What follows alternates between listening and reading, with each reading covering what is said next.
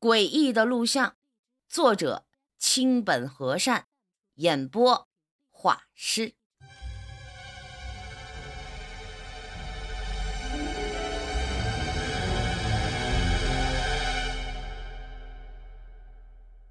这个故事啊，来自一个朋友，具体是否真实的存在，我也并不是很清楚，但我知道，我这个朋友曾。亲身去见识过这个特殊的地方，而经过他的解释，我发现这个诡异的故事中虽然有真实的成分存在，但也却是被莫名的夸大了不少。不过还是很值得一听的，毕竟这个故事并非和人类有关。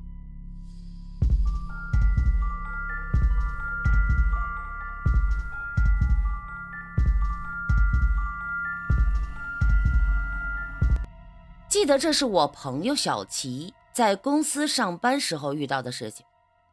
他似乎是我们同学当中结婚最早的，我们很多人都很羡慕他，有情人能终成眷属。但每次提到这个问题的时候，在他的脸上总会挂着满脸的愁容。对此，我们也非常的疑惑，并且在他结婚后的这段时间。我们几乎从来没有见到过他们夫妻曾同框出现过。具体的原因他不愿意提及，但听到话里隐含的意思，我们也大致能琢磨出个大概。他媳妇儿虽然嫁给了他，但是芳心未泯，还仍然在外面沾花惹草，惹草啊。不过呢，这也是他自身造成的。为什么呢？因为他的工作呀实在是太特殊了。信息公司的技术员，加班很正常的事情。有的时候赶上系统修复，就得在公司熬通宵，很晚才能回家。这个也是直接导致他们夫妻不和的原因之一。除此之外。年轻的女人嘛，总是需要人来呵护的。那既然老公没时间，那自然别人的老公就有时间愿意呀。而且我们今天见面的时候，他仍然是满脸的愁容。在饭店坐下的瞬间，就立刻干了两杯白酒，热辣的感觉在他的嘴里不停的徘徊。即便是呛出了眼泪，却仍然是闭口不语。几番询问之后，我们才知道，原来他们两个夫妻两个呀，早就准备要离婚了。这的确让我们感到非常的诧异。毕竟，他们将创造奇迹，成为我们这这些同学当中最早结婚且最早离婚的一对。不过，在我们询问原因的时候，他的回答却让我们感到非常的诧异。他老婆有外遇了，但是我们就总感觉没那么简单。记得那是在两个月前，小齐在一次偶然的机会中发现了自己的妻子竟然和别的男人在外面搂搂抱抱。起初他也没在意。可到了后来，慢慢意识到这必然是出轨了。不得不说，他这个程序员虽然在代码上的转换特别的快吧，但在人情世故上却总是慢半拍。不过值得一提的是，程序员抓奸用的招数还真的是让我们这些普通人是大跌眼镜。你们猜会是什么？跟踪？太落伍了。对于小齐来说，在对方的随身物品上安装一个微型的摄像头，这个比较符合他的身份。当然，在安装摄像头之前，他也曾悄悄地跟随自己的妻子来到了城市里一个比较比较偏僻的宾馆。但想要跟进去的时候，却被人拦下来了。没办法。无奈之下，他只能想出这种办法来捕捉他们发生在房间内的画面。不过这段时间，公司内的程序赶上维护，小齐根本没时间去买摄像头，所以他就把这个事儿啊给搁置了。直到两个星期之后，他这才成功设置好了一切，只等妻子和那个贱男人进了宾馆，随后所有的一切将成为指证妻子出轨的证据。听到这儿啊，我们几个人则轮流在小齐的脑袋上拍了一下，并异口同声地说：“指证？你以为是在法庭上啊？这可是婚姻，哪有你想的那么简单呀？”对此，小齐也是无奈地笑了笑，随后则继续说起来：“当时啊，我自己也不知道我自己怎么想的，居然……”再一次悄悄地跟到了宾馆外，并且找到了一个咖啡厅坐了下来。随后，我打开手机，并开始观看微型摄像头的实时画面。起初，我只是认为会看到那两个贱人在房里干那些破事儿呗。可你们猜，发生了什么？我们几个完全没想到，这家伙居然还会在这个关键点上卖关子，所以为了泄愤，我们再一次在他的脑袋上轮流拍了一下，随后异口同声地说：“快说！”当时我也不知道是不是自己眼花了，还是说这个微型摄像头出现了什么故障。呃，总之，在画面中出现的，居然只有我妻子。一个人听了小齐的话，我们都懵了。一个人在宾馆开房还出轨，这怎么可能啊？这完全就是天方夜谭嘛！这小齐啊，别废话啊，赶紧接着说，这究竟发生什么诡异的事儿了？看吧，你们也觉得诡异，对不对？我告诉你啊。虽然当时画面中只有我妻子一个人，但值得一提的是，我在摄像画面中捕捉到了一些声音。这个声音还留在我的手机里，你们可以听一下。说话间，小齐则已经把手机打开，并把那段诡异的录音放给我们听。而在我看来，与其说这是一段声音，还不如说它是一段超声波更贴切。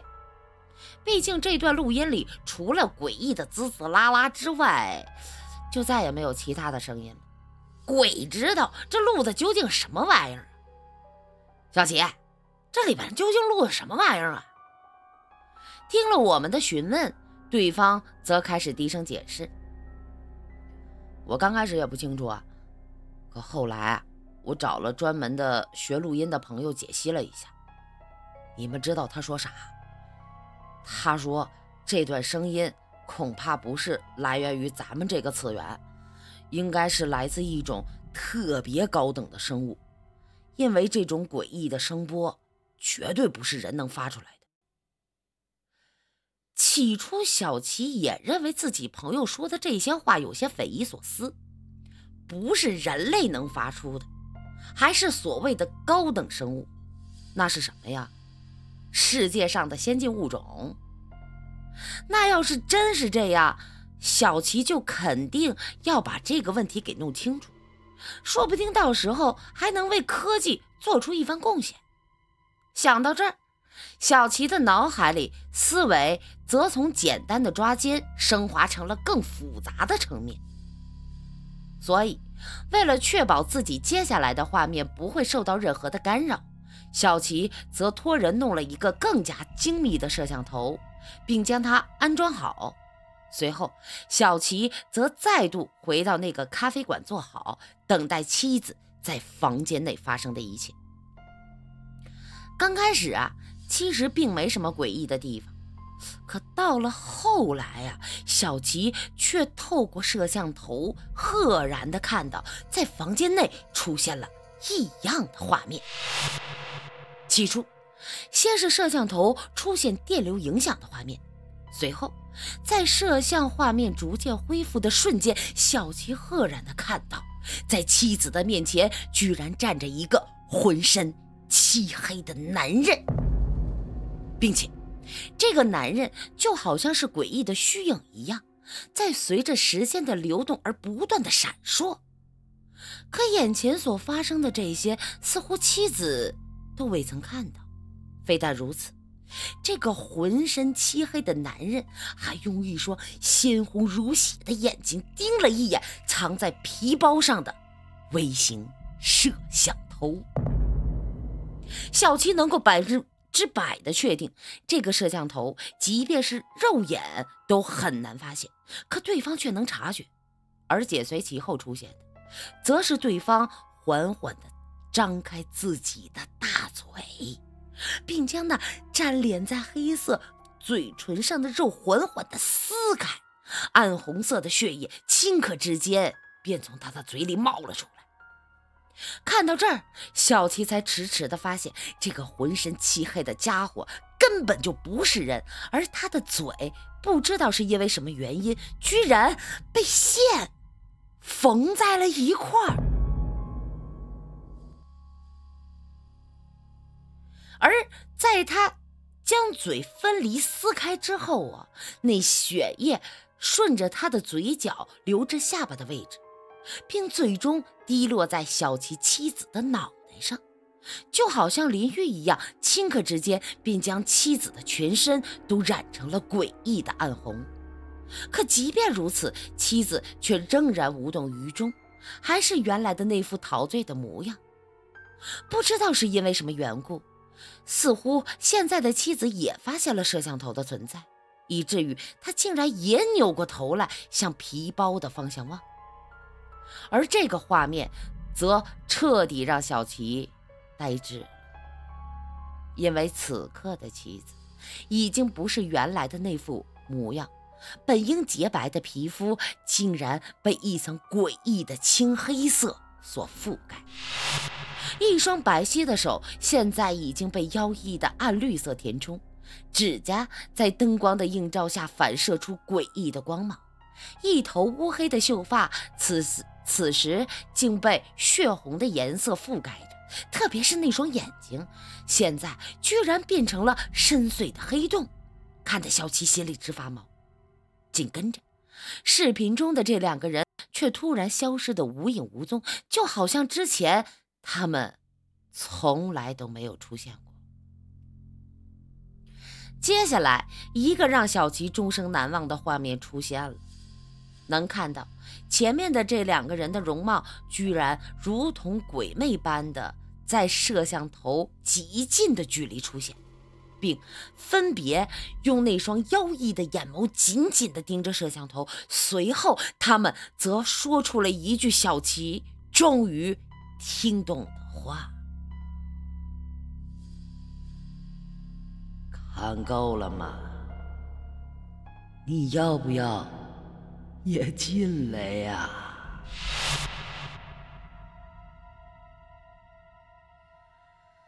在发生了这个事情之后，对于妻子提出的离婚，小琪是立刻同意，没有任何的犹豫。而他之后也曾把那段诡异的录像拿给朋友进行分析，得出的结论是，当时的画面中出现了特别强烈的电磁波影响，所以之后出现的画面究竟是有人故意侵入，还是真实录入的，不得而知了。